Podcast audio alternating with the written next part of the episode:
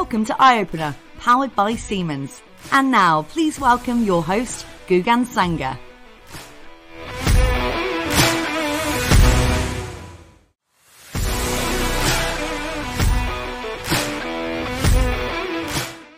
Hello, and welcome to Eye Opener, a podcast for people who want to get a deeper understanding into the technology that powers predictive maintenance and Industry 4.0.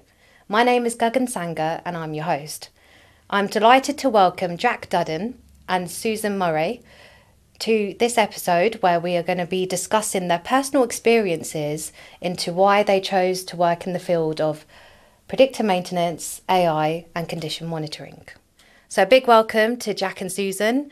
Um, if you could start off by introducing yourselves, that'd be great. Thanks for having us on, Gagan. Um, really excited to be here. Um, so, I'm Jack Dudden. I'm a condition monitoring specialist here at Senseye, um, and my job is on the delivery team. So, I do a lot of work day to day with customers, um, handling their issues, their problems, resolving them efficiently. Cool. Yeah. Um, thank you for having us. Um, I'm Susan Murray, and uh, I actually have the same job role as Jack. So I'm a conditioning monitoring analyst. Um, yep, and I'm part of the delivery side.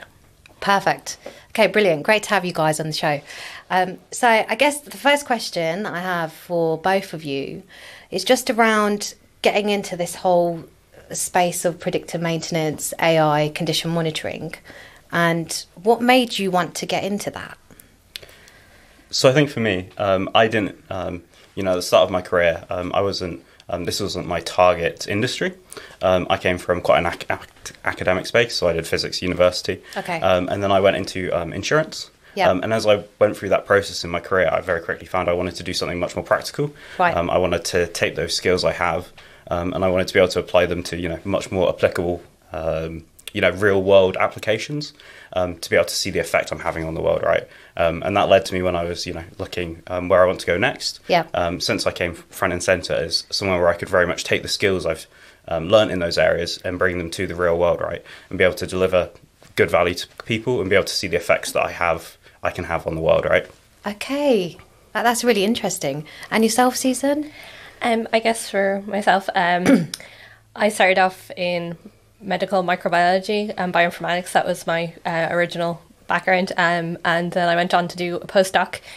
And uh, then I realized quite quickly that academia wasn't really for me. Yeah. So I started looking into different areas and I came across um, predictive maintenance and it kind of appealed to me because it was a completely new area for me um, and I quite like learning new things and Yeah. using kind of the skills that I already had and this felt like a very good fit. I guess sometimes going into um, a new industry, that's quite exciting because I think as individuals, we always want to grow and we always want to be, and sometimes you want to be outside your comfort zone. Um, so I guess in terms of Senseye, what made you guys choose Senseye? They were doing something very new, something very groundbreaking, um, and I was really interested in kind of their mission statement. Yeah. Um, and I know talking for, to people like Rob and Chris um, Yeah. when I first met them, you know, they had a very clear vision of what they wanted to do um, Yeah. and where things want, they wanted things to go.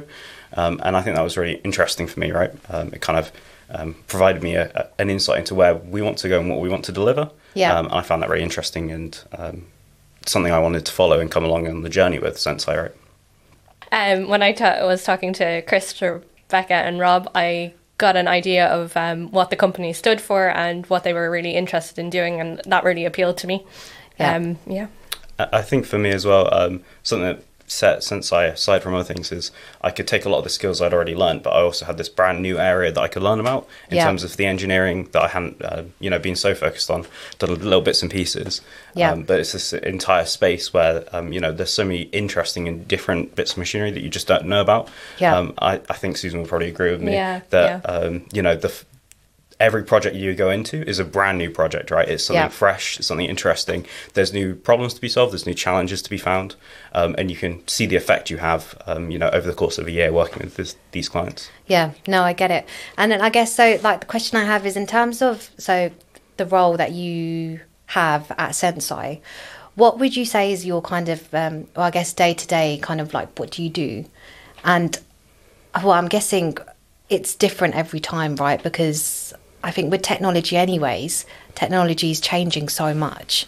And I think in the predictive maintenance space, that's something which is you know constantly morphing. yeah, right? yeah, yeah, exactly. So it'll be just be interesting just to know from your kind of day to day experiences of working at Senseye what that entails. Yeah, so there's there's, uh, there's quite a broad range of things we get up to on a day to day. Um, but we've been working on methodology, and you'll find that you go through the same stages with every customer, right? Yeah. Um, and very much the, the start of a project, your day to day with that customer is going to be things like asset selection, what kind of value you can find. Um, we're quite interested in the delivery team of making sure that there's a really solid business case Okay. um, to anything we're looking at, um, and then what the feasibility of those things are, right? So, what can we do for them? What, what's the best value we can provide? Um, and then moving forward, um, there's a bit of day to day in terms of um, we call it the deploy phase, um, where we look at um, how to take that data and um, effectively bring it into Senseye and use it to the best effect. So Susan, from your perspective, how do you feel about the predictive maintenance space?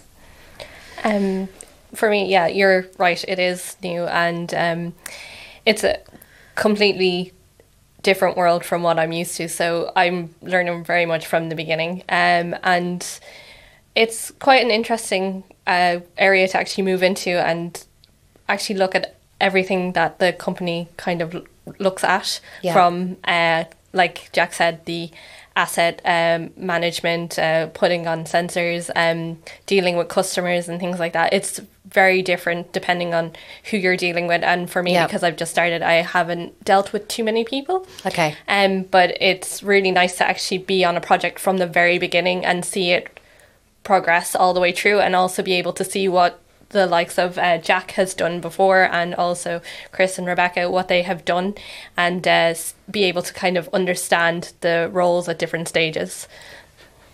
Something that I could find quite interesting is like, what, what's been your biggest challenge so far, right? What's Uh, the biggest challenge so far, um, I guess, is figuring out where everything actually is and where everything fits in. You know, the like asking the right questions to the customers as well.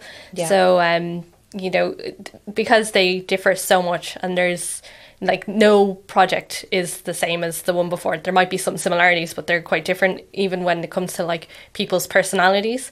So you have to take that into consideration. You also have to take into consideration things like um, budgets, um, how much time as well they want to Yeah. actually invest. Um, so there's quite a lot of things to consider, which um, I didn't really think about before coming into uh, the role. So one of the things I find most interesting about that is that to some degree Susan's going through the same challenges we have with our customers. Yeah. Right. Um, she's got to pick up something new. So for her, she's it, she'll be in this. She's probably in the same state as you know when we first look at a project with a customer, trying to pick up. Okay, how does all this stuff fit together? Um, how do how do these steps fit in? What considerations do I need to take when I'm looking at a project? So I know you you mentioned um, so with customers, right? I guess every case is different. So you've I, I know Susan, you mentioned um, about kind of seeing the whole like the process with each customer is different. Um, is there anything in particular that you've uh, picked up in the last couple weeks with kind of like seeing the process um, with engaging get, engaging with the customer? Yeah, so I've noticed that it's really important at the very beginning to have a very good relationship, you know, be understanding, understand that they don't really know exactly what you're looking for, so you have Yeah. to be very specific on what you need from them. Uh, but also they it's all about communication really. They need to let you know Yeah. exactly what they need. Um, and it's all about asking the right questions um, and talking to the right people and that's for me so far. Maybe Jack has had different experiences to me, but has been actually really uh, positive and really great because uh, people that I've dealt with have been very forthcoming with the information and anything I've asked for, they've given it straight away. Yeah. Um, so yeah, I I mean, I I think it's communication is probably the biggest one that I've noticed that's important at the very beginning. I don't know if you would agree.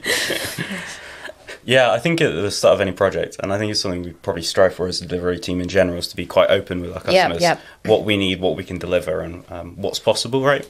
Um, you know, uh, with each customer, they have different data available and they have different um, abilities to procure data, right? So we, we need to be very clear about what we need, how that data is going to work, and what different things we can look at within that. Yeah. Um, and as Susan says, communication is really key to that entire I- yeah, process. and I would agree with that. I think communication is so vital because at the same time you're both, I want to say, relying on each other to feed that information so you can help each other. Yeah. And I think that's essentially what strengthens any relationship because you kind of figure out what they need and then what you need from them in order for it to work collectively. Um, so no, I completely get your perspectives. Yeah, and it's very um, there's a clear side to the role, which is very much as a facilitator. Yeah. um, you'll often have a lot of people from a company in the same room that maybe don't talk to each other day to day, right? Yeah. And part of our job is to facilitate the communication, not just with between us, but also facilitate the discussion in general. To say these are the things you need to consider in this Yeah. realm. Um, you guys. Um, you know, I've got the IT manager here. This is what you need to consider. Can you please talk to this person who's, um, you know, needs to think about this, and the maintenance leads who want to say, okay, these are the assets that we have problems with. So, And also, there's people who are at different stages as well yeah. that have come in to the project at different points. So, I mean, um, some people have experience with the app already, and Yeah. then you know the app could be up and running in a company for a couple of months, but then you might actually have a meeting where someone's never used it, and then Yeah. they want to actually understand it. So, it's um, good to be able to get people to interact and actually kind of teach each other as well and that's something that i found when we actually went to one of the places that we uh, on site we went and there was one particular person and um, they had never used it before but they Okay. wanted to bring it on and it was it was really good because then you already have the experience and people that are there can actually give them a hand as well so it was good Yeah. from from that point of view that there's lots of people interested in using it and helping each other out And what's your um, kind of what, what's your personal view of the app? Yeah, no, I've only been using it recently, so I think it's fine. Yeah. Um, It's quite interesting to see how it works, so how the information is actually being fed in um, and set up, and it's really nice. It's really easy to use as well, I think.